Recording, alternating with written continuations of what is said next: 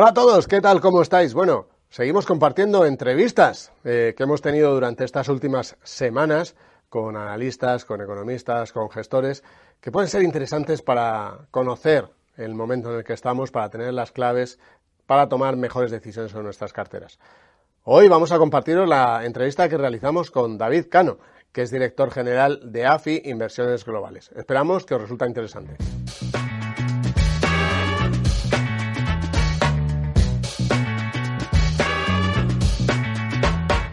Vamos a saludar a nuestro invitado, David Cano. ¿Qué tal? ¿Cómo estás? Hola, ¿qué tal? Muy bien, estupendamente. Muchas gracias. Sí, ¿no? Días menos interesantes, quizá. Nos habría gustado vivir más tranquilos. Sí, es verdad que en ocasiones la tranquilidad, pero no tenemos que olvidar que es que el pasado año fue muy bueno, ¿eh? Y después de un año tan bueno como el pasado, pues ahora toca sufrir un poco. Pero en cualquier caso, entornos de volatilidad siempre son interesantes. Si se, se toman buenas posiciones, son los años en los que evidentemente se puede mostrar unas mejores credenciales para ser un buen gestor activo. Eh, David es eh, socio de analistas financieros internacionales, también director general de AFI Inversiones Globales. Y eh, yo antes estaba hablando con el equipo y digo, mira, David es una de las personas que primero empezó a decir que venía la inflación, o por lo menos que yo le empecé a leer que venía la inflación. Y yo me acuerdo incluso haberte citado en un artículo confidencial y eras el único que decías que, venía la inflación. Llegó, como, como ha llegado. ¿Sigues pensando que va a seguir estando ahí o te anticipas también diciendo que va a empezar a bajar antes de lo que espera el mercado? Bueno, efectivamente, ya hace algún tiempo considerábamos que la salida de la crisis COVID iba a ser muy intensa y que eso precisamente es lo que iba a provocar ese repunte de la inflación y con cierta predisposición de los bancos centrales a aceptar que hubiera algo de algo de inflación. Lo que sucede es que a todos nos ha sorprendido la intensidad del repunte porque a los factores más vinculados con la pura economía pues se le ha sumado la guerra en, Ucrania y eso ha intensificado, como digo, ese repunte de la, de la inflación. Es muy difícil que la inflación permanezca en estos niveles tan elevados porque hay que recordar que para que haya inflación los precios de los bienes y servicios tienen que seguir subiendo. El precio de la gasolina tiene que subir, seguir subiendo para que siga habiendo un repunte de la inflación. Eso es a lo que nos referimos con los efectos base. Consideramos que los efectos base ya van a empezar a menguar y eso es el principal factor director para que la tasa de inflación haya alcanzado, en nuestra opinión, un máximo y a partir de ahora se vaya moderando. El debate es hasta qué nivel, hasta qué nivel se va a moderar y si consideramos o no que va a persistir por encima del nivel objetivo de los bancos centrales. Y ese va a ser seguramente el escenario central. Por lo tanto, si hemos dejado atrás los máximos de inflación, a partir de otoño vamos a asistir a una moderación de la inflación a un ritmo más o menos rápido, pero parece difícil que la inflación se pueda situar por debajo del 3 o del 4% a lo largo del año 2023 y que por lo tanto el escenario sigue siendo de una inflación más alta de la que hemos tenido en la última década. Ahí estábamos viendo, mm, eh, fíjate, eh, ha sido el tema central, ¿no? Porque tenemos los primeros meses, todo lo que sucedió, bueno, evidentemente eh, el conflicto en Ucrania, pero una vez pasó ese, ese, ese, tema de preocupación de mercado, por lo menos la parte más gorda, realmente todo ha sido tipos de interés. O sea, todo ha sido el discurso de la FED, sobre todo, contra la inflación. Eh, hay mucha gente diciendo, David, tú, eres súper seguidor y, conoces muy bien eh, el tema de la dialéctica de los bancos centrales. Hay mucha gente diciendo que, que, es una especie de farol también, o sea, que hay un mensaje continuamente repetido de que van a ser muy duros, muy duros para no tener que subir tanto los tipos. ¿Tú lo compartes? Sí, efectivamente. Uno de los elementos diferenciales de la política monetaria es que juega con las expectativas, las expectativas que son tan importantes en los mercados financieros y que tantas veces hemos hablado de, eso, ¿no? De las expectativas también los bancos centrales lo saben y ahora están jugando un poco esa baza, tratar de generar la credibilidad, tratar de generar la percepción de que van a conseguir frenar la inflación y que incluso lo van a hacer si eso lleva a la necesidad de asistir a una recesión. Nadie les puede acusar, por lo tanto, de que no están actuando, de que no están preocupados para controlar la inflación precisamente con ese objetivo, que los agentes anclen sus expectativas de inflación. La clave va a ser si son, van a ser o no capaces de conseguirlo, eh, pensamos que sí. Y por tanto, a tu pregunta, la respuesta es sí. Los bancos centrales están utilizando las expectativas, tratando de controlar, de anclar las expectativas de los agentes que son tremendamente importantes para que no entremos en una espiral, inflación salarios, para que no entremos en efectos de segunda ronda. Ojalá lo consigan, porque si no lo consiguen tendrán que ser mucho más duros, subiendo los tipos de interés ya en el 2023. Yo sí sería una muy mala noticia para el ciclo económico. Ojalá lo consigan, Ojalá la Fed no tenga que subir los tipos de interés más allá del 3%, el BCE no tenga que hacer más allá del, del 2% en un plazo de 12 meses y por lo tanto de esa forma podríamos evitar, bueno, pues un riesgo de esta inflación, que es la palabra que hoy todos tratamos de, evitar porque efectivamente da mucho miedo. ¿Qué, probabilidades das a los distintos escenarios? ¿Recesión, esta inflación? Sí, eh, bueno, de una estanflación, es decir, de una caída del Producto Interior Bruto acompañado o no de un aumento de la inflación, en nuestra opinión es el escenario menos probable. Estamos hablando de una probabilidad del 15 o del 20%, que no hay que descartarlo. Oye, al final un 15 o un 20 es importante. Hace seis meses era prácticamente del cero o de apenas un 5%, pero el escenario central tiene que seguir siendo el de un crecimiento de la economía. Es verdad que a tasas menores que lo que podíamos anticipar hace seis meses y es una pena porque se anticipaba un fuerte dinamismo de la economía mundial. Ahora es que crezca a tasas del 2, 2,5 o incluso al, al 3%, que es una expansión al fin y al cabo, con una inflación en la zona del, de entre el 2 y el 4%. No podríamos decir que eso técnicamente es una estanflación, porque es inflación, pero no es excesivamente alta y hay un crecimiento económico algo, algo más débil. Ese es el escenario central, expansión de la economía entre el 2 y el 3%, inflación entre el 2 y el 4% en el, en el 2023 y ese sería el escenario central. Luego habría un escenario alternativo y poco probable y es la posibilidad de que la inflación se reconduzca muy rápido a la baja, de los efectos base de la de los componentes fundamentalmente de energía y, demás se vayan disipando y que la inflación reduzca muy muy rápido hacia la zona del, del 2%. Hoy las probabilidades asignadas a ese escenario evidentemente son, son bajas, no estaríamos hablando más del 10%. Oye, eh, David, ¿no han perdido un poco credibilidad los bancos centrales con este mensaje de que la inflación iba a ser transitoria eh, y de pronto cómo han tenido que ir girando los, los últimos meses? Pues un poco ellos, también los analistas, los economistas, todos, porque nadie ha anticipado la evolución tan intensa de la inflación, pero efectivamente los bancos centrales han perdido parte de esa credibilidad y por eso la tratan de recuperar mediante un endurecimiento de las condiciones monetarias que era inimaginable hace unos cuantos meses. Por lo tanto, sí, han perdido credibilidad, que la intentan recuperar siendo bastante más agresivos de lo que podíamos pensar. Y es clave que recuperen esa credibilidad antiinflacionista, porque si no, el escenario para la inflación en los próximos meses se vería claramente deteriorado. Sí, parte de la credibilidad que parece que han perdido en Europa es con el tema de los países llamados periféricos o mal llamados periféricos, eh, con, con, la deuda y más, ese movimiento que ha tenido que hacer el BCE. Eh, ¿A ti te convence eh, la, los planes que ha intentado esbozar más o menos el Banco Central para evitar que España y, y Italia vean cómo sus bonos se van mucho más arriba? Bueno, efectivamente, de hecho yo creo que el Banco Central Europeo no ha perdido la credibilidad en su capacidad de controlar las primas por riesgo de los países periféricos.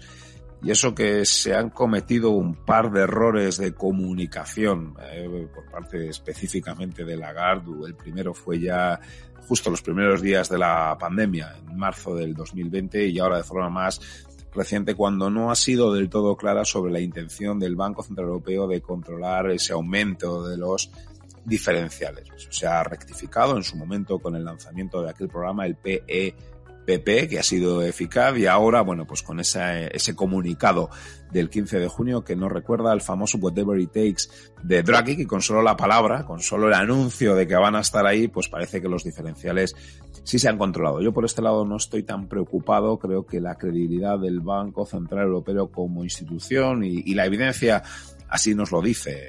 El BCE tiene capacidad ilimitada, podríamos decir, de compra de bonos y sobre todo porque eso también es importante, los fundamentos que subyacen a ese incremento de diferenciales nada tienen que ver con los que se vieron en el año 2012. Hoy, país como España, como Italia, tenemos superávit de la balanza por cuenta corriente, nuestro Producto Interior Bruto eh, crece, no hay un problema de una burbuja inmobiliaria o de problemas de solvencia de la banca y sobre todo hay un claro compromiso por parte de las autoridades políticas de que la Unión Monetaria Europea es absolutamente irreversible, de que los eh, proyectos de consolidación dentro de Europa bien sea política, la Unión Europea, bien sea económica y monetaria, el, área euro, bueno, son absolutamente, tienen el apoyo por parte de todos los, de todos los eh, políticos, ¿no? Y, y, yo creo que esos son elementos diferenciales que hacen más fácil el trabajo del Banco Central Europeo, ¿no? Y por lo tanto, mira, esto sí que es una posición que nosotros hemos estado asumiendo de forma clara en las últimas semanas y era comprar deuda pública de la periferia y hemos podido comprar bonos italianos al 4,20% o deuda pública española claramente por encima del 2,50, que en nuestra opinión son tipos de interés que más que van a compensar la inflación media que en los próximos 10 años esperamos que se vaya a producir en el área euro. Vuelvo otra vez, es verdad que ahora estamos muy por encima, pero entendemos que se va a ir revirtiendo hacia la zona del 3-4% para luego irse hacia la zona de, del 2%. Por lo tanto, cualquier compra de un activo de deuda pública a 10 años que pague por encima del 2,5%, en nuestra opinión, te permite mantener el poder adquisitivo, Cosa distinta es si tú quieres ganar poder adquisitivo, en donde eso claramente pues tiene que jugarse a través de la renta variable, no a través de la deuda pública, cuyo objetivo más alto sería tratar de cubrirte la pérdida de poder adquisitivo asociado a la inflación. ¿Y, no te asusta ahí porque eh, hacías esa foto de los puntos a favor respecto a la comparación con, 2012 que tenían ahora, pero eh, ¿no te asusta que la deuda eh, pública es incluso superior a la que veíamos entonces? Sí, la deuda pública es superior y esto sucede en España, en Italia, en Japón, en Alemania, la única excepción es Suiza, en Estados Unidos. Evidentemente hay un elevado endeudamiento público que es todo un reto de financiación, pero el compromiso que tiene el Banco Central Europeo con tratar de evitar esa ese aumento de los diferenciales, porque de eso es de lo que estamos hablando, ¿no? Es de si hay o no una fragmentación y ahí es donde el Banco Europeo señala que cualquier aumento de los diferenciales provoca una distorsión de la transmisión de, de su política monetaria y eso es lo que va a tratar de evitar. Cosa distinta es que todos los emisores públicos vayan a tener que pagar un mayor tipo de interés, ¿eh? y es un debate que podríamos tener de si Estados Unidos puede parar en el 3% el, el 10 años, de si en Alemania es, es, es, un 2, o tiene que ser un 3 o tiene que ser un 4. Es un debate interesante, pero es el elemento diferencial de lo, lo que más, el, el spread que tiene que pagar España o Italia, que en un área monetaria creíble no tendría que ser tan importante como lo que tenemos como lo que tenemos ahora no por lo tanto como digo no hay un elemento diferencial del aumento de la deuda pública de los países periféricos la estamos observando en todas las eh, en todas las economías entendemos, esto es otro, otro debate interesante, ¿no? Pero entendemos que en los próximos años se va a producir una reducción de ese endeudamiento y se va a producir precisamente por la inflación. ¿eh? Al final, la inflación para los que están endeudados no es tan malo. Eh, hay que recordar que cuando medimos el déficit público sobre el PIB o la deuda pública sobre el PIB, ese PIB no se mide en términos reales, sino que se mide en términos nominales. Y el PIB en términos nominales en España este año va a crecer al, al 10% en términos reales va a crecer al 6%, Europa, el área euro va a crecer a tasas del 2, 2,5%, pero hay que sumar la inflación. Y el PBI, el PIB en términos nominales, como digo, va a crecer del orden de, del 10% y seguramente el próximo año en el 5 bien, pues el propio efecto de que en el denominador PIB nominal crezca a tasas más altas es lo que va a permitir una reducción de ese ratio de deuda pública. Con esto no estoy tratando de decir que tenemos que desentendernos de que efectivamente hay un problema de déficit público, hay un problema de deuda pública, pero que seguramente hemos alcanzado un máximo en el ratio deuda PIB de, de, la práctica totalidad de países y, en especial de una economía como la española. Es obvio que todo esto va a depender de que no asistamos a una nueva recesión y, y demás, que es un debate adicional. Pero, pero sí, al final ese aumento de la inflación para quien está endeudado no es mala noticia, aunque tenga que pagar un mayor tipo de interés, el repunte del tipo de interés no le compensa afortunadamente para él, el aumento de la, de la inflación y, y, este aumento de la inflación va a permitir una reducción de ratios de endeudamiento eh, público y eso debe ser una carga, o perdón, debe ser un alivio para la, la carga de la deuda de, de los países periféricos. Ok, eh, para, para terminar, yo creo que como todo está centrado en torno a cuánto tendrán que subir los tipos de interés los bancos centrales o no, desde el punto de vista de asumir riesgos, ¿no? Hemos visto como en los últimos días ha habido cierta, eh, incluso se estaba viendo, yo en Twitter empecé a ver gente que decía que el año que viene podría empezar a volverse a bajar tipos, tú incluso recogías algunos de esos, de esos tweets. Eh, ¿qué, hacer con la, o sea, cuáles son las claves que un inversor que nos está viendo ahora debería vigilar para si aumentar o no eh, los activos de, de, riesgo en cartera?